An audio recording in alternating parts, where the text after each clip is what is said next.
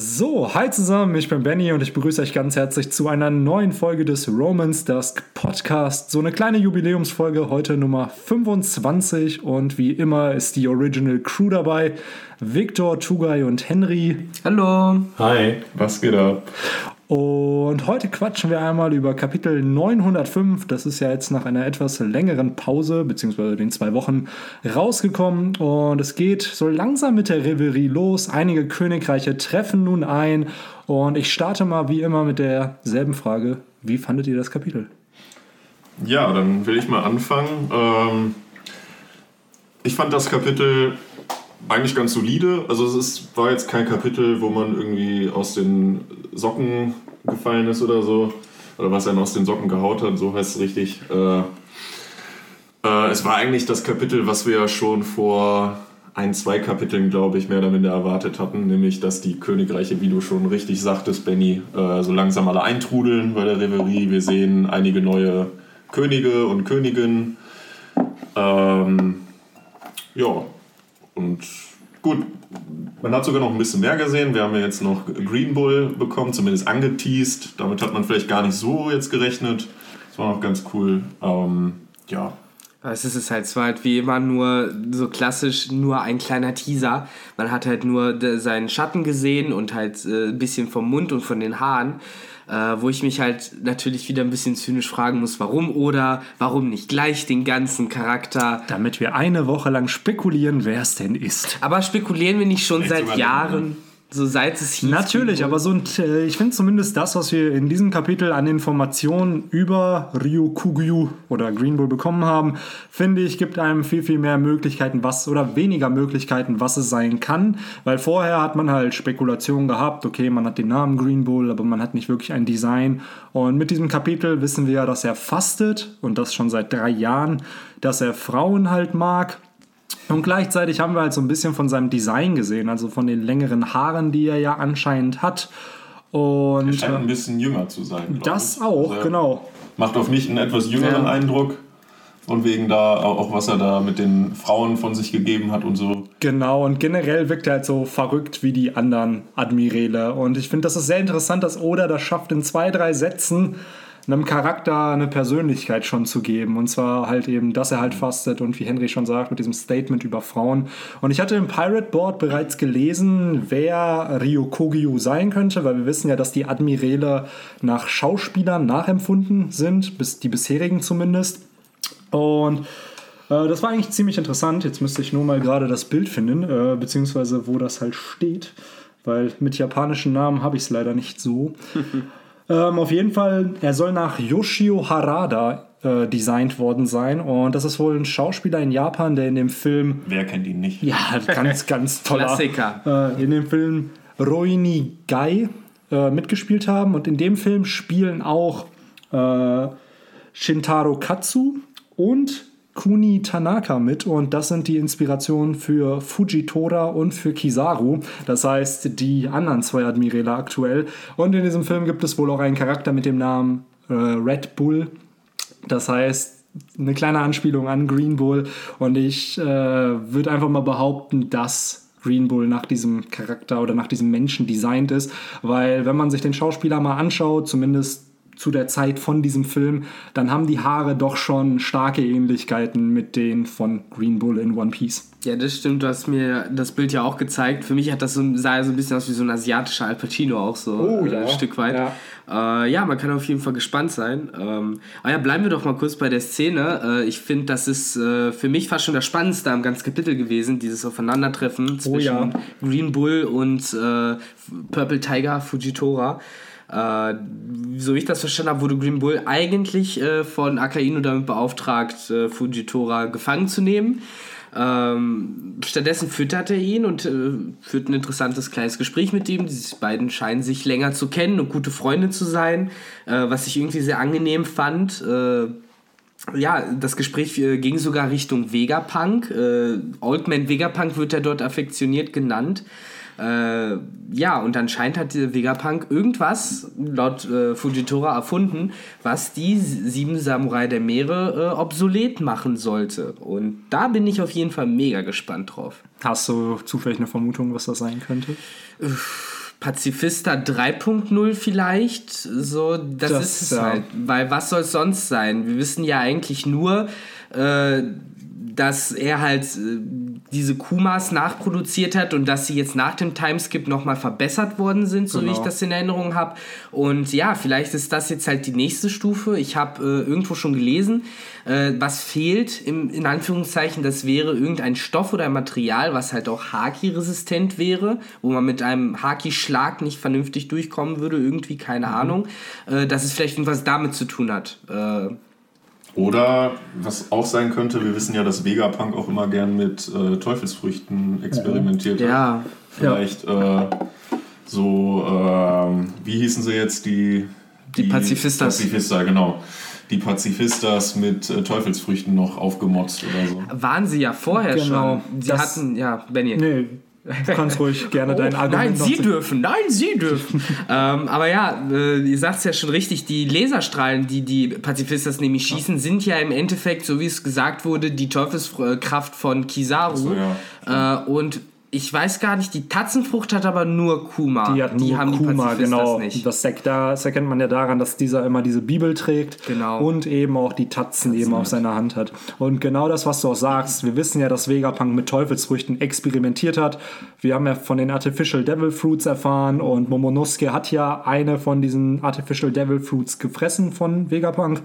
Und ich könnte mir auch eben vorstellen, dass diese Pazifista 3.0 vielleicht sogar vollständig die Teufelsfrucht von Kizaru haben. Das heißt, dass sie eben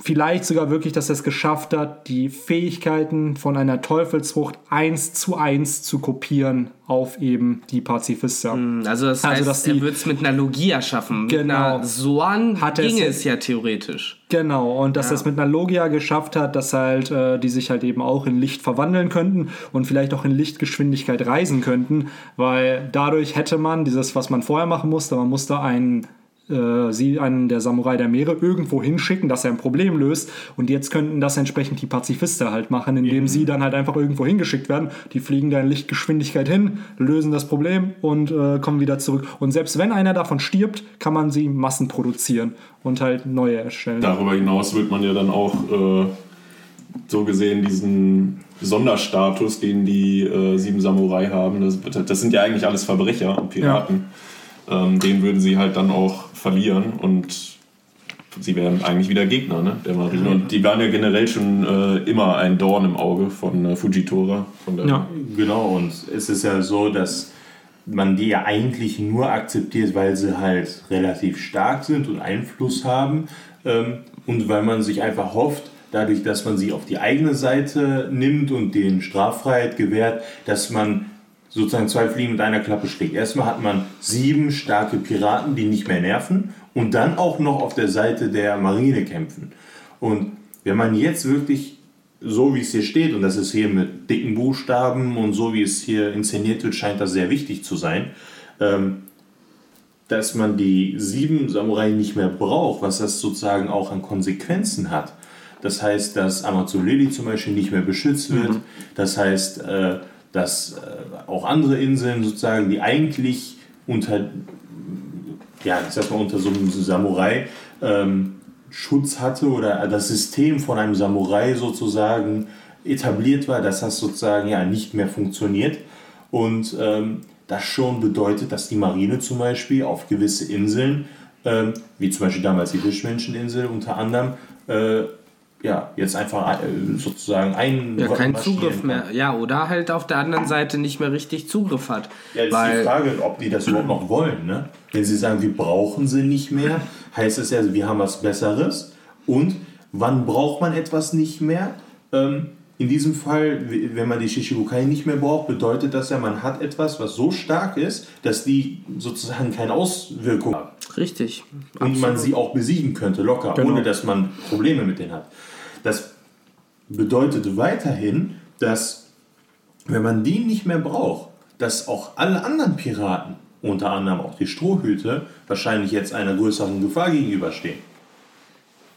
Ja, ich glaube auf jeden Fall, dass es eine Technologie ist, die eben dieselben Resultate erzielen kann, wie eben die Shishibukai. Mhm. Ob es jetzt die Pazifister sind, das sei mal dahingestellt, aber es bietet sich ja schon an. Wir haben ja gesehen, was Pazifisten drauf haben. Die ganze, vor dem Timeskip hat es die ganze Strohhutbande benötigt, um einen zu zerstören.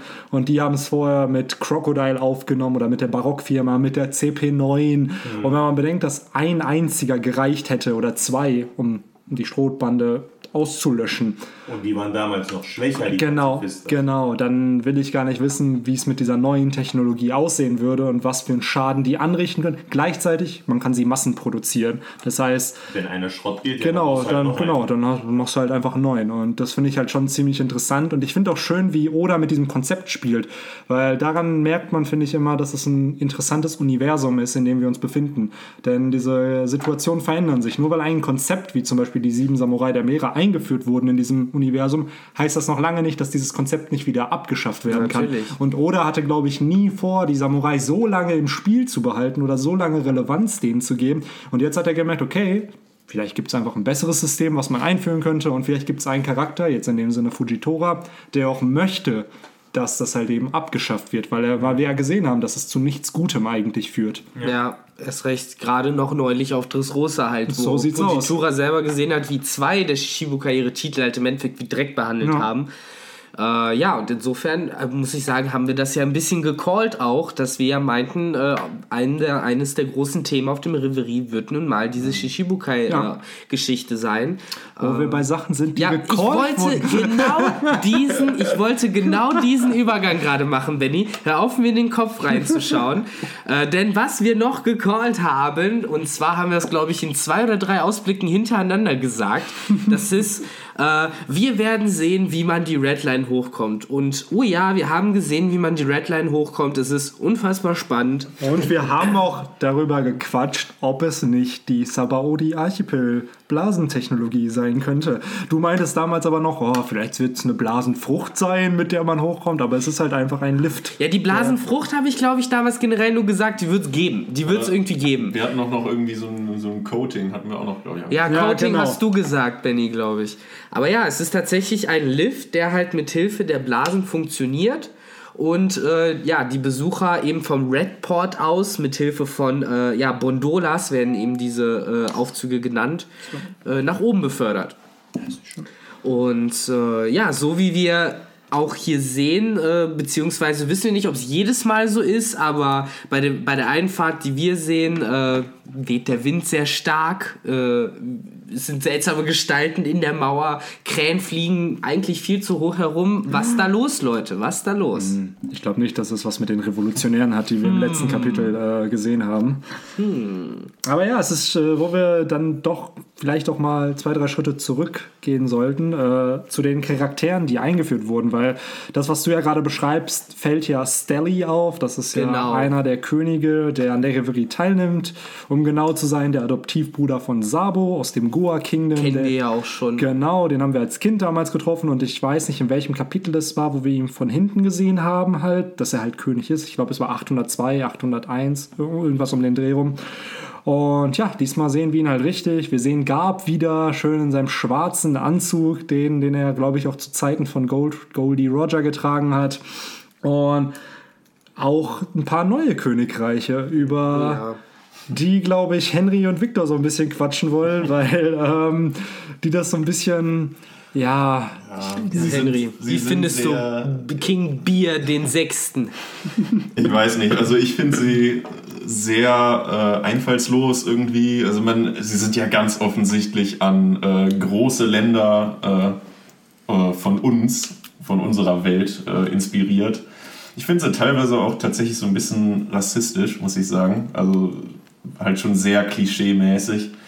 Äh, man hat halt diesen Beel den Sechsten, ähm, aus dem Ruswan-Königreich.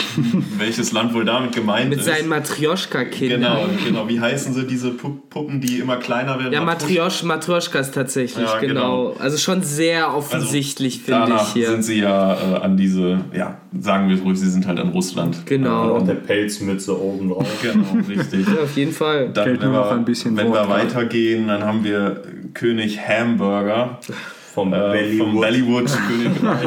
Auch mit der mit der Stern, äh, mit dem Sternzylinder genau, auf. genau, richtig. So er wie sieht doch aus wie äh, hier, wie heißt der? Der, äh, Onkel Tom heißt er doch, oder Onkel nicht? Tom. Der, der Hut ist von Onkel Tom. Nee, der- Aber der- ich glaube, du meinst Foxy, ne? nee, der Präsident. Ach, Abraham Lincoln. Genau. Ja, der So, Bart ja. ist von Ah, Abraham stimmt, Lincoln. ja. Der sieht genauso aus wie Stimmt, Lincoln. stimmt. Aber der Mich erinnert er auch ein bisschen an Foxy, muss ich sagen. Ja, wegen der der Nase. Nase, Ja, ja. ja. Aber auch generell so für Also das Gesichtszüge. ist für mich schon eine Referenz an Lincoln. Auch der Satz, why is he walking so slow? Und wir wissen ja, dass Foxy die, äh, die Slow-Slow-Frucht hatte. Beziehungsweise ich kenne jetzt leider nicht den japanischen Namen, es tut mir leid.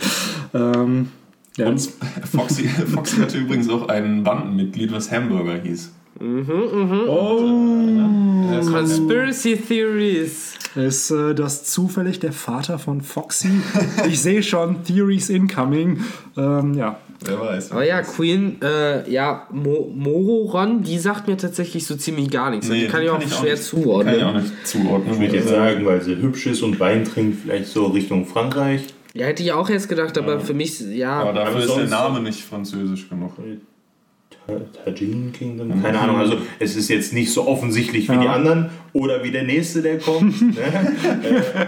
Der König der Tacos. Genau, King Tacos und Shishano Kingdom, ne? Der Und- einfach unfassbar aussieht. Wie Tugai hatte das auch vorhin schon vor dem Podcast gesagt. Äh, wie der eine Schauspieler aus Machete und Machete Kills. Der Danny Trejo. Danny Trejo. Genau, er, er ist einfach. Oder genau, Trejo wahrscheinlich. Recho. Das ist, Die Trejo. und er ist auch am Brüllen und redet irgendwas über Töten und das auch, äh, passt schon, eins, zwei. genau, was Schön natürlich Shot- mit dem Sombrero und der, dem Kaktus auf dem Sombrero. Ja, Ja, ja. es ist ein Klischee auf einem Klischee dann noch. Ja, also man, man merkt, dass Oda fremde Länder ziemlich stereotypisch sieht. Genau, und, ja. äh, Das Wort hat mir eben gefehlt. aber naja, so, lassen wir es mal dabei. Für, für Genau. uns ist Oda ja der Exot, aber eigentlich sind die Europäer für Oda ja die Exoten. Ja, ja, klar. Das ist Wir sehen ja. es ja auch bei, bei so Anime-Serien wie Tech und Titan, wo wir auch die Jäger jagen und so ein Scheiß. Und wo das Intro einfach ein deutsches Ja, ja. Lied ist, von Japanern Die gesungen. Japaner mögen ja komischerweise, ich kann es nicht ganz nachvollziehen, die deutsche Sprache sehr gerne und Ja, vielleicht kriegen wir auch noch irgendwann einen, einen an Deutschland angelehnten König oder Königin. Vielleicht kommt Wir der ja, ja- auch noch. Wir hatten ja schon. Ah, Ja, ach, ich sollte gibt- nicht weiterreden. Nee, es gibt, äh, dass die Könige, die wir jetzt in diesem Kapitel präsentiert bekommen, oder Königinnen, sind, glaube ich, noch nicht die, die wir angeteased bekommen haben. Ich weiß jetzt nicht, welches Kapitel es war. Irgendwas um 800 rum, wo, ich glaube sogar nach So war es das Kapitel, also ein paar Worldbuilding-Kapitel, wo wir ja Könige präsentiert bekommen, aber auch eben nur angeteased. Da hatte einer so, so eine Uhr als Bart und da gab es noch zwei, drei Charaktere. Während der Podcast gleich weitergeht, suche ich es mal raus und dann können wir noch mal kurz drüber quatschen. Aber ich glaube nämlich, dass keiner von denen eben an, äh, an diese Charaktere angelehnt ist. Und wie Victor schon sagt, glaube ich nämlich auch, dass ähm, wir vielleicht sogar eine deutsche Referenz bekommen. Und ich will nicht sagen, dass diese Person einen äh, bekannten Bart tragen wird, aber Achso, ja gut, dann darf ich es ja doch sagen. Also ich, für mich war die, die Germa eigentlich schon so ziemlich das Höchste, was wir an deutscher Repräsentation bekommen. an altdeutscher. Ja, also die Germa hat natürlich sehr viele nationalsozialistische Referenzen gehabt. Ja, da hat er nur noch dieser Bart ich finde es so schön, wie, wie gebildet du dich ausdrückst. Anstatt Nazis zu sagen, sagst du wie nationalsozialistische Tendenzen. Aber Nazis ist wissenschaftlich vollkommen anerkennbar. Das kannst ja, du ruhig so sagen. Es ging mir mehr darum zu sagen, Nazi-Referenzen klingt kacke. Deswegen, also Naja, deswegen, Ich wollte es wirklich, ich wollte das äh, EN am Ende des Wortes. Nazien klingt auch kacke, deswegen äh, nationalsozialistischen. Aber ja, bevor wir. Äh, Genau, ich habe es gefunden. Kapitel 823, A World a Bus. Da sehen wir nämlich noch, ähm, genau, ich, zeig- ich drehe mal meinen Laptop um, dann seht ihr es auch. Sieht man nämlich eine Person mit einem Hitlerbärtchen und ähm, noch einen anderen König. Und das ist der Russe. Stimmt. Ja, das der ist der genau. Russe.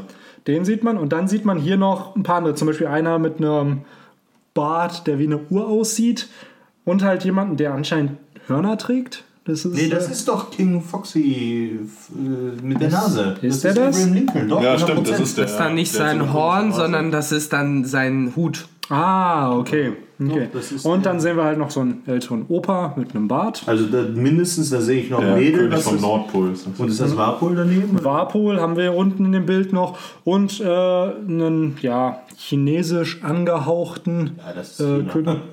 Also, also, es kommen noch einige Nationalitäten und noch andere, also fünf, sechs, sieben Königreiche kommen auf jeden Fall noch, genau. die wir jetzt. Ähm, dann hatten wir noch, bevor wir vor diesem Chapter, hatten wir auch noch mal zwei, drei Königreiche, zum Beispiel die, ähm, die Nefeltaris kommen. Ich wollte gerade sagen, wir haben gar, also es gibt, wie viel waren es, 170 Königreiche, die verbunden, verbündet sind mit der Weltregierung. Ähm, werden die 10, 15 gesehen. Ich wollte gerade sagen, werden die alle eingeladen? Weil in diesem Kapitel wird ja auch gesagt, dass es die Reverie seit 200 Jahren bereits gibt, aber die Fischmenschen nur zweimal bis jetzt teilgenommen haben. Ja.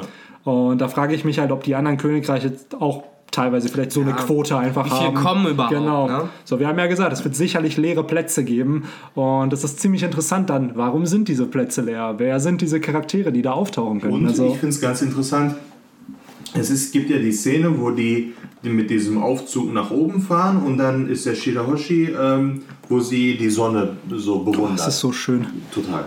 Und dann ähm, sagt sie, ja, ich wünsche, dass alle meine Mitfische, ähm, dass die halt sozusagen auch die Sonne sehen können. Mhm. Und dann sagt sie ja, ja, ich, ne, ich will, dass jeder hier oben leben kann, da sind alle glücklich. Und dann sagt ja eine Sprechblase, lass uns sie fragen.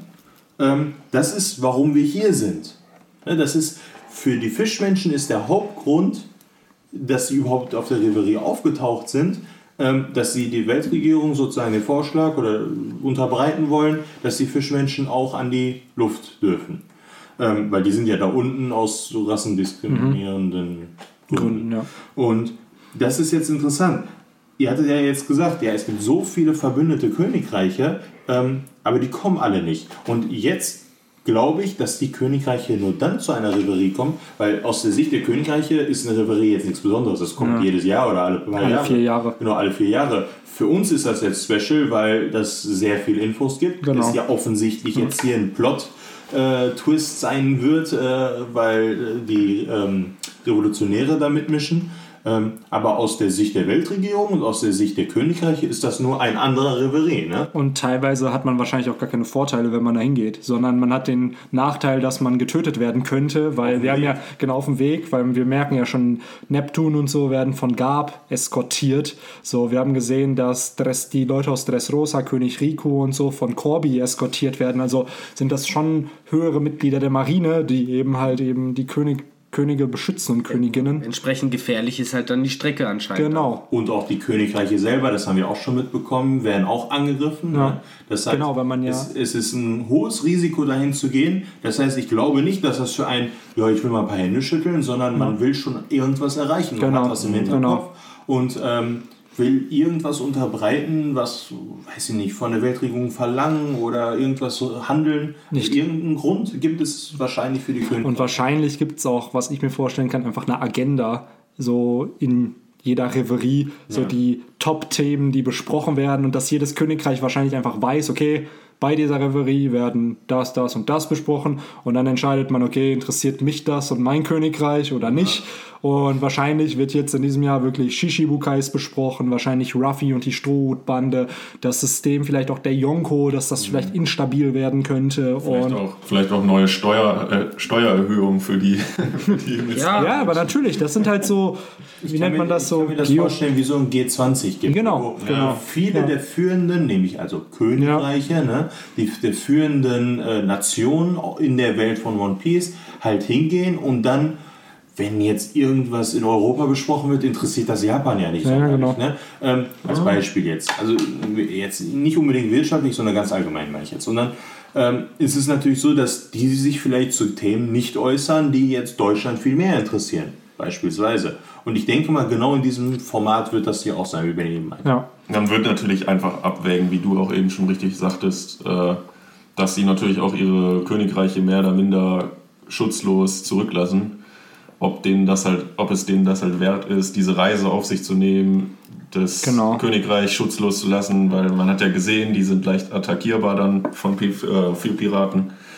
Ähm, das wird man abwägen müssen, jedes Königreich für sich, ob es sich lohnt, dahin zu fahren. Aber es ist auf jeden Fall schön, dass die Fischmenschen wieder dann teilnehmen Und ja, dass auch Gab wieder auftaucht, fand ich auch sehr gelungen und dass der einfach mal in derselben Manier wie Ruffy so dieselben Charaktereigenschaften präsentiert. Er weiß gar nicht mehr, wer Stelly ist. Der König, den wir noch nicht angesprochen haben, den wir gleich noch ein bisschen mehr thematisieren wollen.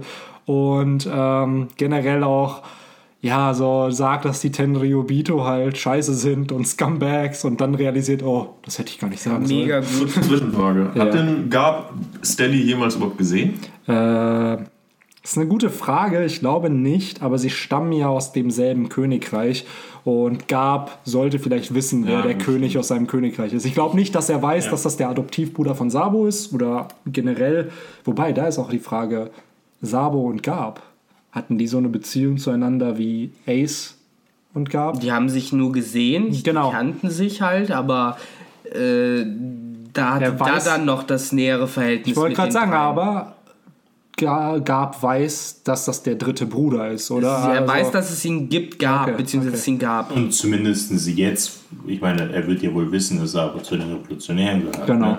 Also rein aus der Sicht wird er ihn kennen und Ja. weiß auch gut, das Blag kommt halt aus der gleichen Ecke ne? und wird wahrscheinlich das mal mitbekommen haben. Die Sache ist, wie wir merken, es interessiert ihn nicht sonderlich. Nee, absolut nicht. Und, Und äh, es ist ja auch so, er sagt, also ich glaube auch wirklich, dass der König einfach nur sagt, ja, er kennt Gab natürlich, ne, weil ne, Gab ist Gab.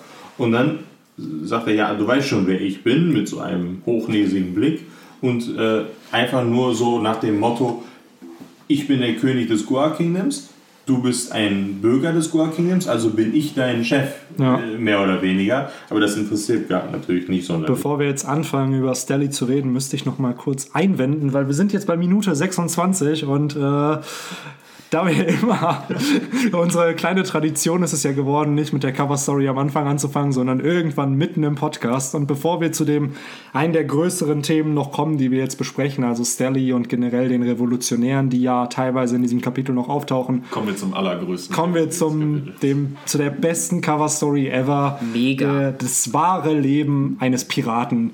Und ja, ich richte einfach das Wort an euch. Wie fandet ihr denn diese schöne Szene von Olympus, der um 6 Uhr morgens sein Pyjama faltet? Ich find's genial. Ich, habe das, das erste, was ich gedacht habe, als die Pose sah, war, dass er irgendwie noch so einen Entschuldigungsbrief an seinen König schreibt, dass, weil er gehen muss.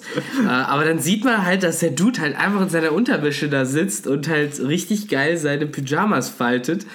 Äh, Weil das nun mal das Pirate Life ist, so das gehört dazu. So, das muss jeder Blackbeard und Kaido halt vorm Aufste nach dem Aufstehen erstmal machen. Wobei ich nicht sagen würde, dass jeder einen Schlafanzug hat. Aber Doch, wenn du. Pirat werden willst, hast du einen Schlafanzug. Wenn du Pirat Das ist die erste Voraussetzung. Nicht ein Schiff oder ein Navigator oder ein Ziel, sondern ein Erstmal einen Schlaf. Schlafanzug. Erster Schlafanzug. Aber ja, ich find's cool und äh, ja, wie Benny ja auch vorher äh, gerade äh, schon im Vorgespräch zu mir zu uns gesagt hat, äh, kann, kann man sich vorstellen, dass es eventuell so läuft, dass die ganze Cover Story im Endeffekt äh, da ein Tag aus Solomus Leben darstellen Genau. soll, dass wir halt als Day in the life. Genau, so Day in the Life of a Pirate. So. Wie so ein Pirat seinen Tag verbringt mit dann später Zähne putzen, frühstücken gehen, Befehle erteilen, Das- wahrscheinlich das bowlen. Schiff, das Schiff schrubben und was auch immer. Also, Ja, dann werden wir halt sehen, was für eine Art von Captain er halt ist. Ob er selber schrubbt, ob er schrubben lässt. Ja, weil über Olympus wissen wir halt noch nicht so viel. Ich weiß noch, dass er im Corrida Kolosseum den Löwen besiegt hat damals. Das war das eine Panel, wo er auf, ich glaube, er war im selben Block wie Cavendish. Und da war ein Panel, wo er dann diesen Löwen besiegt hat und den so in der Luft hält, aber mehr hat man auch nicht gesehen, außer dass er halt die größte Flotte von denen allen hat. Ja, und dass er halt die, irgendwie die Bowlingkugelfrucht hat. Und ja, irgendwie Hat er Leute, eine Teufelsfrucht? er kann ja Leute wie Pins aufstellen und so hat er ja doch auch Zorro geworfen und sowas. stimmt. Vielleicht liegt das aber auch nur, man sieht ja, dass er doch sehr äh, muskulös ist. Vielleicht ist Ja, er aber das stark. mit den Bowling, mit den Pins fand ich seltsam, weil der konnte ja auch Gegner praktisch dazu zwingen, sich aufzustellen. Ja? Ja, so ich das, das ist gesehen habe. total äh, in Vergessenheit geraten. Ich meine nicht nur seine eigenen Leute. Ist aber eigentlich ganz schön, er ist ja auch an, sein Name ist ja an Christopher Columbus auch angelehnt und man sieht ja da hinten in seinem Regal auch diese Globusse und oder Globen Globi. Ähm, und die Karte ähm, ist glaube ich eine ganz nette ähm, Anlehnung noch an Christopher Columbus, der ja auch als äh, Entdecker mehrerer Inseln. Weltenbummler. Ja, interessant, dass wir. Ich habe, darüber habe ich mir nämlich auch Gedanken gemacht. Was ist, wenn wir vielleicht irgendwann auf diese Insel kommen oder erfahren, was das ist, was da hin im Hintergrund als Karte zu sehen ist?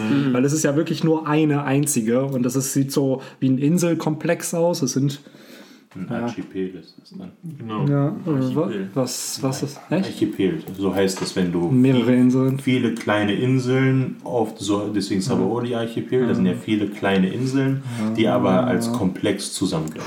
Erdkundeunterricht bei Tugai. Papa. Tja. Tut mir leid, Frau Otto, ich war in Erdkunde nicht so gut. ähm, ja, aber das ist doch sehr schön. Also, Und er hat eine ähm, illustre Auswahl an äh, Drinks, hat er auch noch bei sich stehen. Ja, der Typ weiß, was gut ist. ja. Das ist ist dann das am Abend um 21 Uhr, wenn die Genau. Pirate Duties vorbei sind, gönnt er sich so ein Ein. Gläschen rum. Ja, Aber ja, gehen wir ins Eingemachte, würde genau. ich sagen. Gehen wir jetzt zu dem Thema, was ich am interessantesten an diesem Chapter fand, und zwar Stelly, den König aus dem Goa Kingdom. Ich glaube nicht, dass ihr das so interessant fand, weil Victor geht mit seinem Kopf schon nach hinten, als ob er keinen Bock hätte, über ihn ich, zu quatschen. ich, ich sterbe hier gerade dann da einfach nur an der verstopften Nase, aber ich äh, muss halt auch sagen, ich habe das halt beim ersten Durchlesen nicht gesehen, was Benny jetzt gleich äh, erzählt, aber äh, es macht halt unfassbar viel Sinn. Ja, ich vermute nämlich einfach, dass Stelly extra so Nervtöten. nervtötend präsentiert ist, um am Ende im Reverie-Arc eine kleine Redemption zu bekommen. So, wir erfahren, was für eine Art Mensch er einfach ist. Und Victor hatte das in dem Vorgespräch auch schon gesagt. Wir wissen zwar, dass er ein nennen wir es mal, ein Arschloch ist, aber er tut nichts Grausames. Es sind halt eher so ein paar Witze, die er halt da lässt oder halt Wünsche, wie zum Beispiel, dass er ein Tenryubito werden möchte. ist überheblich. Er ist überheblich, ängstlich und wir dürfen nicht vergessen, dass, dass er vielleicht einfach auch nicht eine gute Erziehung hatte und nicht unbedingt die besten Werte vermittelt bekommen hat. Wir wissen ja, dass Sabos Eltern ziemlich Arschgeigen waren. Ja, die wollten halt irgendein bestimmtes Ziel, was sie hatten, eben auf ihren Sohn projizieren. Und Sabo hat sich gedacht, nee, will ich nicht. Und Weil, sorry, wenn ich dich unterbreche, wo wir gerade auf die Eltern zu sprechen kommen, da wird doch gesagt, dass die auf mysteriöse Art und Weise gestorben sind. nee, ich glaube, das Das wird sind die. Stelly gewesen sein. Ja, das ist halt die Frage. Ich hatte nicht, ähm, also es sind ja die Eltern von, äh, oder der, wer war das? Der von dieser, von seiner Frau, weil er hat ja in eine, eine Royal Family sozusagen eingeheiratet, war aber eben entsprechend nicht der, weil es halt eine Frau ist und in Royalities werden die Männer ja immer bevorzugt erstmal und es gab wohl auch einen Prinzen und einen König und die sind wohl verstorben und dadurch ist dann eben Stelly sozusagen der Thronerbe geworden.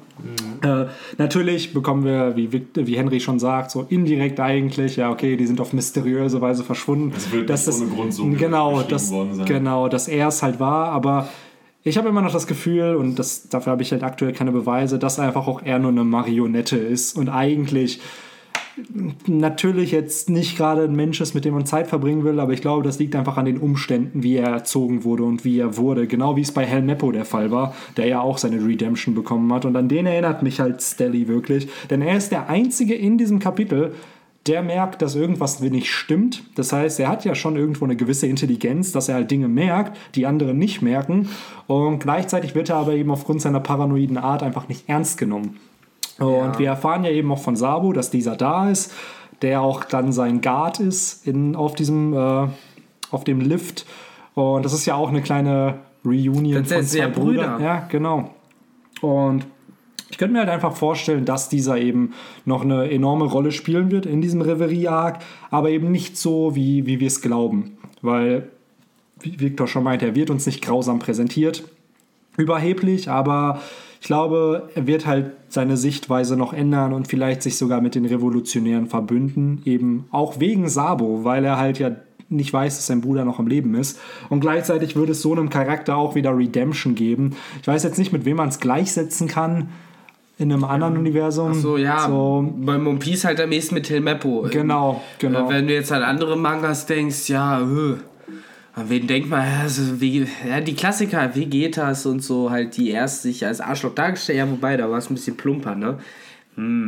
Weil war- mein Gedanke ist halt, wenn Oda einen Charakter wirklich grausam präsentieren möchte, dann macht er es halt wie bei den Tenryubito, die eine Pistole haben und einfach genau. irgendwen erschießen. Aber Stellys erster Eindruck jetzt, seitdem er erwachsen ist, ist eben nicht so. Genau, ist einfach nur ein Waschlappen so ein Genau. bisschen und schreit halt rum. Wobei ich schon ein, zwei Punkte habe, die ihn jetzt nicht unbedingt ein besseres Licht drücken. Er sagt ja, er will ein Tenryubito werden und wir wissen von denen ja, dass sie in Anführungsstrichen halt das Recht haben, grausam zu sein. Einmal das. Ähm, und sie nutzen es ja schamlos aus. Und dann ist noch die Sache, ähm, als, als äh, Gab ihm erzählt, ja, willst du so, so, so, so ein Scumbag werden, ne? Äh, ist er ja irgendwie voll erschüttert und dann hilft ihm ja ähm, König Neptun. Und dann guckt er ihn an, voll erschrocken und sagt so, oh, ist das ein Riese? Und dann irgendwelche Stereotypen äh, Genau. schmeißt er dann raus. Sind das die, die äh, Leute essen und sowas und äh, mit ihrer Spucke Felsen äh, schmelzen und was auch immer? Und dann merkt er, nee, warte mal. Und dann guckt er sich die Leute an und sieht dann, oh, das sind Fischmenschen. Äh, wenn ich die anfasse, kriege ich irgendwelche bösen Krankheiten und so. Also man merkt, er hat auf jeden Fall einen schwachen Charakter. Er macht irgendwelche Stereotypen und Gerüchten, ist er sozusagen. Er ist sehr voreingenommen. Genau, auf jeden Fall. Dann merkt man auch vorher, dass er ein ziemlich arroganter Wichser ist, ähm, wenn ich das mal so sagen darf. Und dann, jetzt in der Kombination, dass er dann als Tenryubito we- würde einer werden, falls man überhaupt einer werden kann, weil ganz abhängig davon, ähm, dann hätte er das Recht, komplett arschig weiterzumachen. Und ich glaube nicht, dass jemand, der diesen Rang erreicht, Tenryubito zu sein, dann noch anfängt, nett zu werden. Nee, aber ich glaube. Das ist ja, was Benny eben gerade meinte, mit äh, er ist einfach schlecht erzogen. Ja, aber das hilft nicht, wenn er dann Nein, nein, Tenryubito werden nein, nein, würde. das wird aber davon ausgehen, dass er einer wird. Und Eben. meine Vermutung ist halt, Kann das überhaupt werden? das ist halt die Frage. Anscheinend, Scheint eh wenn, nicht. Erstmal das. Die lachen ihm halt bestimmt aus, Genau, wenn er das ist fragt. halt genau mein Punkt. So Dieses, dass er auf der Reverie merken wird, dass das, was er an Zielen eigentlich hat im Leben, Und dass dass die das eigentlich voll die Wichser sind, Genau, weil die das- ihn wahrscheinlich auch noch abknallen werden. Genau, dass er vielleicht denkt, dass ein Tenryubito sein was ganz Tolles ist, noch besser als ein König. Und dann aber, das, wie du schon sagst, dass er merkt, wie grausam sie sind. Ich kann mir nämlich vorstellen, dass er eben das gar nicht weiß, wie schlimm die eigentlich wirklich Er sind. Naja, Eigentlich Genau. hat er es ja damals als Kind schon gesehen, wie halt einfach ein Tenrubito äh, das Schiff, auf dem Sabo drauf war, abgeschossen hat. Der stand ja an der Küste äh, im Goa Kingdom, als äh, die Tenrubito angekommen sind. Und ich kann mich genau erinnern, wie er da halt mit glitzernden Augen halt auch da stand und halt auch meinte so, wie kann er es halt wagen, den Tenrubitos entgegenzuschippern. Und äh, dort zumindest, muss ich Tuga Ja, recht stimmt, geben, natürlich. hat er halt echt nicht gerade ein weiches Herz an Absolut nicht. Und ich sage auch nicht, dass er jetzt der nächste Ruffy werden wird, der für seinen Nakamas alles tut. Aber ich kann mir halt vorstellen, dass er das Helmeppo und, was Ja, mir jetzt genau. auch aufgefallen das Bellarmé-Treatment bekommt. Ja, genau, Bellarmé auch. Dass er halt eben Ideale hat, denen er folgt. Und dann aber irgendwann anfängt, diese zu hinterfragen. Und ich kann mir vorstellen, dass die Reverie und eben das zweite Auftauchen von Sabo vielleicht genau dieser, dieser Snap, dieser, wie Henry sagt, dieser Mind Crush sind, wo er dann realisiert, okay, vielleicht das, was ich getan habe, ist nicht das Richtige. Und ich glaube schon, dass ein Fünkchen Gutes in ihm steckt. So blöd es halt jetzt Es klingt. muss nur aufgeweckt werden. Es muss nur aufgeweckt werden, denn wenn du dir falsche Vorbilder setzt und eben eine Kackerziehung hast, dann wird aus größten Teilen wirklich so jemand wie Stelly aus dir, Ja, der ja. halt eben viel zu verwöhnt, viel zu ängstlich, viel zu voreingenommen ist. Und selbst dieses mit, den, ähm, mit Neptun, er hat ihn ja nicht attackiert. Er hat nicht eine Pistole gezogen und ihn dann angegriffen oder irgendjemandem befehlt, ey, macht was, Aber schützt seine mich. Eltern haben ihm wahrscheinlich gesagt, Genau. komm denen nicht zu nahe. Genau, kommen Fischmenschen nicht zu nah. Er, er ist ja nicht jemand, der dann, wie jetzt zum Beispiel ein Tenryubito, der dann sofort äh, irgendwie eine Pistole rausholt und dann, äh, wie ist er, Okta dann abschießt, was natürlich hier sowieso zu Konflikt führen würde, deswegen wäre es eh nicht schlau. Aber er versucht sich nicht zu schützen, sondern er hat halt einfach seine Vorurteile, die ja, ihm halt äh, entsprechend halt nicht wirklich förderlich halt hier sind. Und gleichzeitig, mein Argument ist immer noch, es ist so viel Screentime, die eben für Stelly hier, ja, verbraucht wird im Endeffekt. Und da frage ich mich, hätte er diese Screentime nicht eher für die Revolutionäre dann nutzen können oder eben für andere Charaktere? Warum für ihn? Und gerade bei Oda ist das ja eben der spielt dann doch gerne Ja. mit den Erwartungen und ich hau's jetzt einfach mal raus. Kann natürlich auch sein, dass es sich halt nicht bewahrheitet, ne? aber ich glaube schon, dass am Ende vom Reverie-Arc der Stelly einer der Charaktere ist mit dem größten Character Development und sich dann halt eben auch Ja, von der der- Sichtweise ändert. Und auch, wie du sagst, auf der anderen Seite der Weltregierung sie sozusagen wiederfindet. Äh, Genau. Daneben auf Seite der Revolutionäre. Äh, du, ich bin da auf jeden Fall da der Meinung, ich sehe das jetzt halt auf halt alles auch. Wir dachten halt immer, Vivi wäre der Charakter, dem wir folgen, aber ich glaube, man kann halt sagen, wahrscheinlich werden es halt eher Stelly und Sabo sein. Äh, um die sich halt sagen, die äh, Narrative drehen wird auf dem Reverie, neben den ganzen Informationen, die wir halt natürlich eh äh, bekommen. Äh, aber ja, ich finde es spannend. Ich habe ja gesagt äh, in einem Ausblick vor ein paar Wochen irgendwann, äh, dass ich keinen Bock auf irgendeine so komische Detektivgeschichte oder so habe. Und das wird es auf jeden Fall nicht, so wie es aussieht. Ähm, Ich glaube eher, dass da jetzt äh, uns ein Knall nach dem anderen erwarten wird. Ja, es geht ja doch schneller voran, als man denkt. Ne? Also im letzten Kapitel war es noch zwei Tage bis zur Reverie. Jetzt kommen sie schon alle an. Also ich schätze ich mal, in den nächsten zwei, drei Kapiteln kann ich mir auch vorstellen, dass die Reverie halt startet. Also dass da. Ähm, erstmal geht es schneller los, als wir dachten. Also das, das, ich hätte jetzt echt gedacht, da kommen noch so ein, zwei so eine Art Filler-Chapter, die irgendwelche Wie sonst auch immer. Ja, ne? ja, ne, so, das hatte ich jetzt erwartet, aber das finde ich echt cool, dass einfach anfängt, das, das hat so eine Atmosphäre, so richtig was Feierliches, die kommen alle an und, und das ist so, wenn man irgendwie in so einem Event ist, man hat, zieht einen Sakko an und sitzt da und das, man hat so eine ganz andere Atmosphäre und so ein anderes Gefühl. So ein bisschen, sorry, ich dich unterbreche, so ein bisschen wie damals beim, äh, beim Marineford, wo, wo die ganzen äh, Admiräle und alle da ankamen, Genau. bezüglich, um sich vorzubereiten für den Kampf, für den großen Krieg. Genau, das hat einfach so eine ganz andere, oh, irgend so ein Feeling ist da, so als oh, irgendwas Besonderes läuft hier. Happening. Und, Ja, ja, klar, der Hype ist halt echt real, auf jeden Fall. Und grundsätzlich, wenn man jetzt äh, über Hype und Real und alles redet, nein, das ist schon eine schlechte Überleitung. Naja, was ich sagen will, ist, man sieht in zwei beziehungsweise zweieinhalb ähm, Panels das Kamabaka Kingdom ähm, und da sieht man ein Gespräch zwischen Revolutionären. Und das ist, was ich ein bisschen interessant finde, ist, äh, Belo Betty sagt, ja, ähm, we- wenn man jetzt die äh, Weltregierung bekämpft, ähm, für die Fischmenschen sozusagen, ist das nicht ein bisschen kompliziert, fragt sie dann Koala, weil immerhin ist das Rio Kin- Kingdom ja auch da, ne? also das Königreich der Fischmenschen äh, schützen, indem man die angreift, während die da sind, ist ein bisschen merkwürdig. Und dann sagt Koala, und das kommt mir so vor, als wäre Koala so ein bisschen höher gerankt, weil sie mehr den Plan schon drauf hat. Ähm, oder ob das jetzt einfach nur daran liegt, dass vielleicht Belovete einfach äh, rein, rein äh, von der Location her einfach nur nicht da war, als Ja. der Plan gemacht wurde, kann auch sein. Oder sie redet einfach aggressiver und meint halt, nee, wir wollen halt allen den Arsch versohlen im Ja, Endeffekt. das- das- und das- Koala, die dann sagt, ja, fahr mal einen Gang runter, Genau. du weißt, dass eigentlich der Plan ja nur ist, die und die. Äh, Es ist halt so ein klassischer Fall, wie es halt in vielen Medien ist, so, eigentlich würde so ein Dialog wahrscheinlich im echten Leben nie stattfinden. Ja, genau. äh, es ist halt wirklich nur diese Blase, dieser Satz von Koala ist dafür da, damit du den Plan kennst. Ja. So, weil sonst müsstest du davon ausgehen, dass eigentlich auch Betty genau weiß, worum es Ja. geht. Das mag sein, ja. Das ist wahrscheinlich nur so eine Art Leserinformationsblase. Ähm, zu der Information selber, sie sagt, ja, wir wollen nicht die Weltregierung selber stürzen, sondern eigentlich nur die Tenryobitus, ähm, die sie kontrollieren. Weil damit wäre das System grundsätzlich verändert. Ähm, jetzt kommt aber eine geile Überleitung. Äh, wenn ich schon von System rede, dann kann man sich auch wieder an das Gespräch zwischen Fujitora und, und Ryokugyu äh, erinnern, der gesagt hat, ähm, er meint so, ja, Sakazuki-san will, dass ich dich verscheuche. Und er sagt, ja, willst du es versuchen? Nee, kein Bock und so.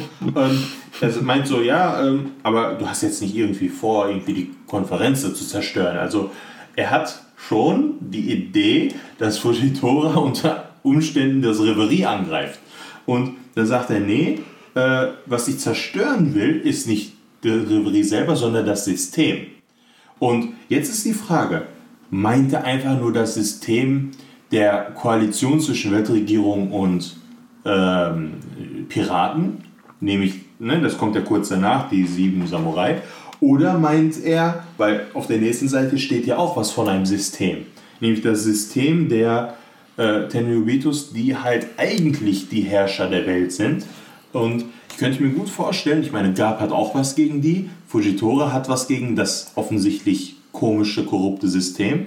Ähm, also wenn man so diese kleinen ja, Fäden so ein bisschen zusammenführt, könnte ich mir vorstellen, aus jeder Ecke, egal wo sie kommt, ne, gab es so ein bisschen so ein Zwischending, ähm, ist natürlich Marine, aber er hat so viel Connections zu Piraten.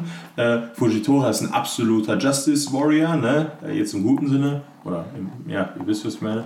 Und äh, der hat auch was gegen das System und die Revolutionäre offensichtlich was gegen das System. Ne? Also ich kann mir gut vorstellen, dass da irgendwie ähm, ja, die Leute, die vom System profitieren, nämlich die Weltregierung selber, äh, jetzt schon schlechte Karten haben, auf jeden Fall. Ja, äh, ja aber da muss ich ja doch ganz zynisch einmal fragen, findest du nicht, dass er die erste Variante, die du gerade gesagt hast, aus dem Kontext des Dialogs hervorgeht? Also, dass er wahrscheinlich wirklich einfach nur das Shishibukai-System meint, wenn sie schon über Shishibukais reden?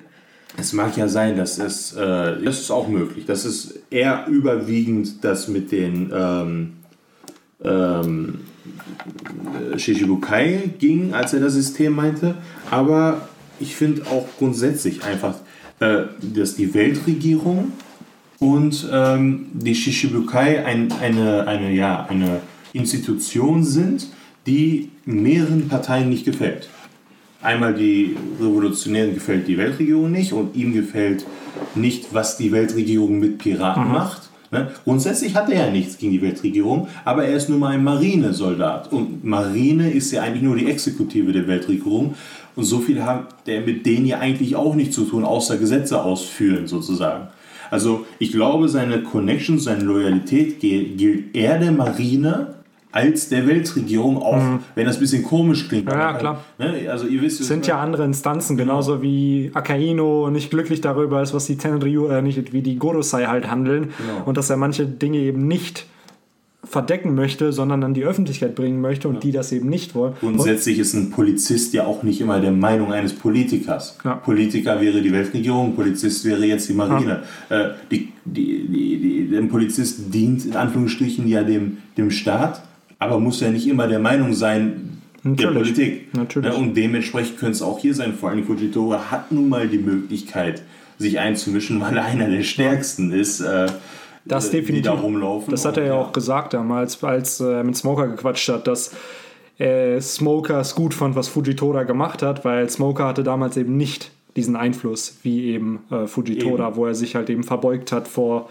vor König Rico und sich entschuldigt hat für das, was die Weltregierung ihnen angetan hat. Was, by the way, echt ein Ehrenmann-Move war. Oh ja. ähm, äh, aber wie du schon sagst, ich finde es interessant, dass wirklich in diesem Chapter von zwei Systemen geredet wird. Einmal eben von der Weltregierung und dem System der Tenryubitu, aber auch von den Shishibukai. Und ich bin mir ziemlich sicher, dass am Ende von One Piece beide Systeme verändert sind. Zumindest, dass es die Shishibukai nicht mehr geben wird, eben und auch die Tenryubitu. Weil Oda packt halt beides in ein Kapitel. Und das finde ich halt schon irgendwo sehr interessant. Nee, da hast du natürlich recht. Wie gesagt, ich wollte das jetzt auch nicht äh, irgendwie äh, Nein, schießen, ja, was ihr eventuell gesagt habt. Ich, äh, mir ist äh, auch, als wir es uns gerade angeguckt haben, äh, eben das gleiche wie dir klar geworden, dass sie eben den einen haben, der sagt, äh, mir geht es um die Leute und dann die anderen, die sagen, mir geht es ums System. Ähm, aber ja, wie gesagt, ich glaube jetzt hier konkret in dem Dialog äh, geht es eher wirklich nur um die Shishibukai, aber wer weiß, was das halt dann für einen Rattenschwanz noch mit sich das trägt. Ist genau. nämlich, ne? Wenn du die los wirst, was heißt das dann im Umkehrschluss ne? ja. ne? für die Weltregierung selber? Ähm, ja. ja. Aber ja, ich glaube, äh, wir haben auch gerade wieder einen erschreckten Blick auf die Zeitleiste gemacht und äh, so wie es scheint, äh, wird es Zeit zu sein, äh, meinen Lieblingssatz zu sagen. Tüt mir es doch ein. Können wir gerne machen. Dann, dann mache ich mal Viktors anderen Lieblingssatz. Ich habe noch was. äh, nämlich eigentlich das, was ganz am Ende auftaucht. Ähm, äh, wir hatten es ja eben schon so ein bisschen gesagt, ne, dass äh, Stulli oder wie nennt die Der Stulli. Stulli, ja. Äh, hier im, im Englischen äh, ist das L ja immer ein R, deswegen muss ich nachgucken. Also König Stelli sieht ja, äh, sieht ja die ganzen Revolutionärs. Ähm, Leute. äh, Leute, Commander da, ne, bis auf Sabo, der nun mal neben ihm steht. Aber das ist ja das Interessante. Er sagt, er hat Angst vor den Raben. Wir wissen genau, dass das von äh, Karasu kommt. Äh, er, hat, er sieht einen Typen in der Wand mit einer Harpune. Wir wissen Ein auch, Riesen, genau. Ja, wir können uns auch vorstellen, wer das ist.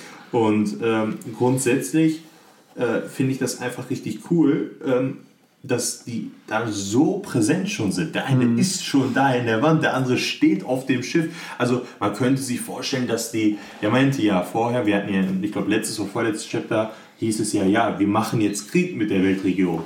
Hätte ich mir vorstellen können, dass die jetzt langsam losfahren und dann sich irgendwo einschleichen. Ja. Nein, die sind schon da, die waren schon da, bevor die anderen. Ja. Und wie schafft es der Riese Molly oder Molly. Molly äh, wie schafft er es, äh, sich da schon in der Wand reinzuhauen? Also der ist ja schon, äh, das ist Ja, man sieht, dass doch schon eine gewisse Zeit wieder vergangen ist. Ja. Und Im letzten Kapitel waren sie ja noch nicht mal beim Treffpunkt auch Ja. im Kamabaka-Königreich. Das haben sie jetzt auch schon hinter sich. Mittlerweile sind sie auch schon eingetroffen. Ja, zwei Tage waren das ja, Ja, ne? genau. So und ich glaube, es liegt auch einfach an Karasu. Das ist so deren schnellste Methode des Transports. Wenn du jemanden hast, der halt einfach die Krähen beschwören kann, auf denen du halt dann fliegen kannst, dann kommst du halt auch überall einfach hin. Die VM-Fliegen. Ja. Ja, so ungefähr, ne? Genau. So ungefähr. Und ich ja. finde es einfach nur richtig geil, dass man jetzt sieht, dass Sabo da schon in Rüstung da steht und sagt so, ja, mach dir jetzt keine Sorgen, König Steli, alles ist in Ordnung. Ne? Und das ist natürlich sein Stiefbruder ne? oder sein Adoptivbruder und das ist natürlich, er kennt ihn ja, aber das Lustige ist, wahrscheinlich, wenn der Sabo in die Augen gucken würde, würde er ihn auch erkennen. Glaube ich gar nicht. Glaube ich gar nicht. Grad- Gerade dadurch, dass so viel Zeit vergangen ist, das sind ja. Ich weiß nicht, also Zwölf Jahre, glaube ich. sein, aber ich glaube, ähm, Es wird eigentlich Sinn machen, dass er ihn nicht erkennt. Das wird nämlich nochmal untermauern, dass sie sich einfach auch nicht nahestehen. Genau. Ja, das genau, mag sein. Also rein genau. aus Plot, äh, ne, aus Aber ich glaube, ich glaube aber, dass Sabo Stelly auf jeden Fall. Ja, wieder- ja, genau, klar, er hat, klar. Ich glaube, aus Das ist. Er ist ja auch am Sa- Grinsen, genau. Sabo ist ihm, glaube ich, egaler gewesen, als Sabo jetzt Delhi war. Ne? Also der hat gesehen, gut, das ist der Sohn, den meine Eltern immer haben wollten Mhm. und jetzt kann ich weg, weil ne, der ersetzt mich sozusagen damit. Also Das war ja sogar, glaube ich, erst die Hoffnung so ein Stück weit. ja, Ne? so ein bisschen. Deswegen glaube ich, er wird ihn definitiv nicht vergessen, vor allem weil er ja auch was gegen äh, Adelige hat, sag ich mal. Und äh, wenn sein eigener Adoptivbruder seinen Thron, den er eigentlich ja äh, hätte, sozusagen, ne? also äh, ihr wisst, was ich meine. Wir wissen, was du meinst. Robert. Ich bin auch fertig jetzt. Okay, das ist schön. Jetzt äh, das, das zweite Eintüten. Ich, ich stopfe es nochmal ein bisschen tiefer in die Tüte. Kommt es diesmal wieder raus? Nein. Oder bleibt es drin? Dann ist es jetzt äh, erstickt, tot. Ach Gott. Äh, Oh, Victor, immer mit diesen, ja, mit diesen so Analogien, schlimm. die du hier am jetzt, Ende noch bringen den Podcast willst. in einer Plastiktüte Ja, toll. Jetzt, erstickt. jetzt, können wir, jetzt können wir aufhören und wir können von vorne wieder anfangen und wir schneiden den Part raus. Überall. So ein Scheiß. Ja, dann war's das für die heutige 25. Folge des Roman Stars Uh, Podcasts. Jubiläum. ja, geil. Wer hätte das gedacht, ne? Dafür, dass wir jetzt knapp drei Monate Podcasts machen. Ja, schon 25. Folge. Ich hoffe, dass die Soundqualität ein bisschen besser ist und die Leute sich nicht mehr beschweren. Wir geben uns langsam aber sicher immer ein bisschen Neues Equipment wird auch noch Ja, besorgt, also Ja, schon mal ein kleiner Teaser. Und ja, dann würde ich einfach sagen, das war's mit der heutigen Folge zu Kapitel 905. Vielen Dank fürs Zuhören und bis zum nächsten Podcast. Ciao. Ciao. Ciao, ciao. Tschüss. Wie lange ist jetzt geworden?